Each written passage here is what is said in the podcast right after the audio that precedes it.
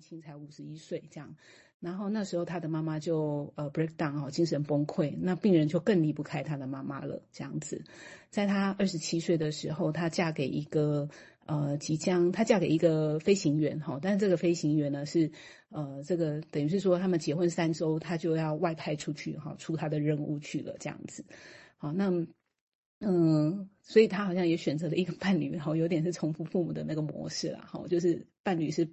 呃，有有一个长期不在家的这种工作的性质。好，那在他自己的蜜月结束之后呢，呃，很惨的是说，回到家哈，他正在跟朋友度过这个周末，却被姐姐紧急扣回家，因为他妈妈生病了。而且当他回回到家的时候，可能那时候交通也没有很发达啦，哈，就一九四几年的时候，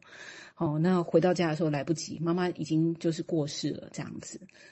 那呃，所以呃，在她丈夫退伍之前，其实。呃，这个这个个案就只剩下她跟她姐姐嘛，所以就只有她跟她姐姐一起一直住，呃，住在一起哈，从事这个文书的工作。好，那她被形容就是她，她跟她爸爸的个性很像，很安静哈，可靠而且内敛，大概是这样的一个背景的一个个人史，这样是不是？大家听起来其实好像。一路蛮年轻的时候就有很多的遭遇，就是这种好像谁在哪谁在哪，好像都散散散居不同的地方哈。然后有很多的创伤史，包括说，哎，爸妈的一个好像都是一种一呃生病，但是很早很快很迅速，或者是迅雷不及掩耳的一个状况下就离开了这样子。好，先讲到这，谢谢。好，谢谢。我刚才说一大段，我先请名字先说。我回来我可能会花一点点时间。来整个把这整个他的症状，用现在的角度，我再把它再重新整合一下啊。你背后其实是跟他后面或者后面几天大家去理清细节，我想会比较有关系。好，请名字先说明，谢谢。好，嗯，就提供一点想象而已哈，就一切都还不知道。呃，刚刚听他那些症状的脑袋在想的，有有一个影像浮上心头。呃，当然是我这年代的恐怖片了，就是那个暂时停止呼吸的，就是呃，如果有看过人，大概就是说都会有一群僵尸这样子，然后僵尸在你旁边经过的时候，你就要不要呼吸，因为你一呼吸，僵尸就会感觉到你，就会把你咬，咬了之后你也会变变僵尸这样，就整个我觉得一直想到这个片子的一种氛围，就是那种。好像要把自己收束得很好，这样子最好。呼吸如果想要像跟生命力有关的话，想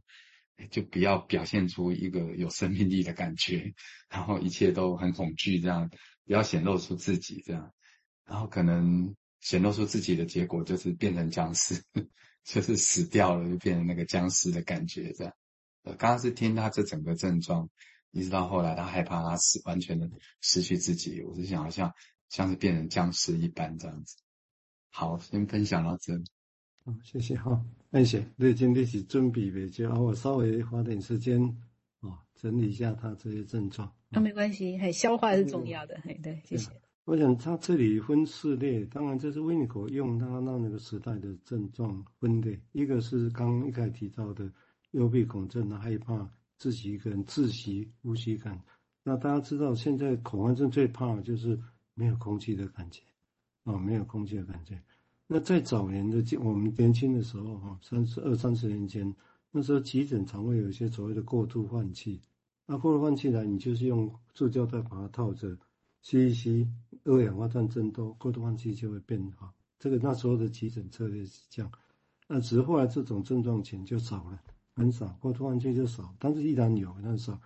变成像刚刚维尼口提到这种情况会比较多，就是所谓的用现在术语，其实就是恐慌症啊。那最怕就是快心脏快要死掉，被顶下去，喘不过气，空气吸不到那种感觉。所以他其实描绘的是这些症状，哦，就是是这些。但是现在来讲，我刚刚也形容过啊，就是说他这是其中之一，但是他跟其他的症状情，另外第二个他提到的是会有虑病，会有恐惧。哦，有会有一些害怕，比如说会失去声音，视力会不见啊，害怕自己想法会不见，啊，或者会喉咙会痛，这个其实是很复杂的，或者呼吸困难。大家记得，因为他当然他是用那时候的症状学，就是表面去描绘，好像把这些都凑在一起。但是现在来讲，用现在精神医学诊断来讲，这些到底哪一个会凑在一起就不一定。第二段讲的是的确比较像所谓的除了利病之外，另外一个就是一般我们现在讲的就是所谓的失去什么失去什么，用现在概念其实就比较接近忧郁的意思了啊，比较那忧郁背后的本质就是怕失去失去什么，有这种感觉在，所以你看他一一一直有这些症状哦，当然当然，但是你怕你看恐慌症最后的最后是怕失去生命喘不过去，所以你看这中间有交叠。哦，所以现在虽然勉强的症状学把恐慌啊、又会把它分开来，哦，但是因为这两个范围很广，坦白讲，真的都很广，哦，大部分的 case 多多少少都有这个现象，所以很广，很广的意思是什么？表示他们做做中间，只是我们现在症状硬把它分开来，但是实质上是不是真的他们内在其实还是可能一样的？但是这个就有一个历史的问题。在搞早年的时候，维尼口弗洛伊德当然是从焦虑开始讲起。他对忧郁啊、对失去理解很少，他不太谈，不太谈，他自己也承认不太谈，所以他都集中在焦虑这些。虽然他的个案以现在来讲，很多也就是 borderline，他应该有经验，但是他也没有去谈啊。他其实是阿朵拉狼人，那些都是 borderline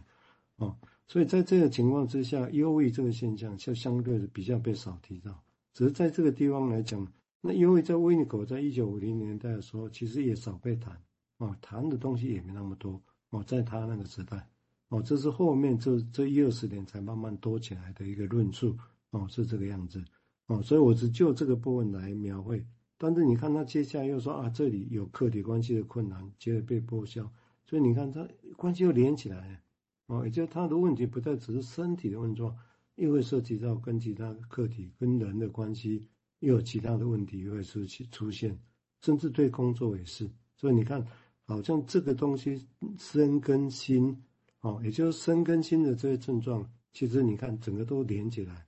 只是对他那时候来讲，因为还不知道是什么，所以他是保守的哦，先把它切开来。但是在 DSM 来讲，就是也为了要类似的现象，就把它切开，忧郁啊、焦虑都切开。但是坦白讲，现在也不是所有人都满意 DSM 的诊断条例，就不是哦。一些比较，美国有一个他们的国家单位已经开始在想，真正分类出来的情况是不是合乎实情？很多人觉得不合实情哦，因为就像刚刚硬把这个焦虑跟忧郁分开，这真的是必要的吗？或者里面其实有它共通的地方？虽然弗洛伊德一开始假设有共通，但是因为 DSM 就要把它切断哦，假设没有共通。或者有共通是另外一件事情，但是现在又发现好像必须真的重新再有其他的 criteria 哦，这是我就症状本身一起来讲这个事情了哈。呃，潘姐，嗯，我来先再换那个瑞清再讲啊，我再再再补充一下，但是这些都会涉及到，就是既然你说是焦虑，那弗洛伊德说就是要去诠释它，就像就像克莱也也用这个方式也是诠释。但是维尼口会从他的经验，他会发现说，克莱这些他的诠释太快了，因为弗洛伊德当年的诠释针对的对象没有像他现在这个 case 这么乱，哦，所以那时候已很快就把它点出来诠释，告诉背后的可能。OK，在那时候也许 OK，或者有些不 OK 的，搞不好跑掉，或者这里没有写，就这样而已啊。哦，但是现在这个 case 不一样了，哦，所以讲太快会带来问题。哦，我想这个是。我们先请瑞金再进一步描绘，谢谢。好，那大家刚刚听完这个就是症状，蔡医师有在帮我们，呃，就是再科普一下，再补充一下这个专业的观点哈。那呃呃，最最主要就是说，好像这个在这个病人身上，他有这个呼吸啦哈。那这个呼吸上的问题，那当然好像呃。又有客体客体关系延伸到客体关系哈，那大家想一想他的亲密关系哈，那这个也被 Bick 观察到哈，他就自己在说，哎，其实进行分析一阵子之后，他就发现说，哎，没有关于他的性生活的资讯哈，他已经结婚五年了，都还没有谈到过这样子，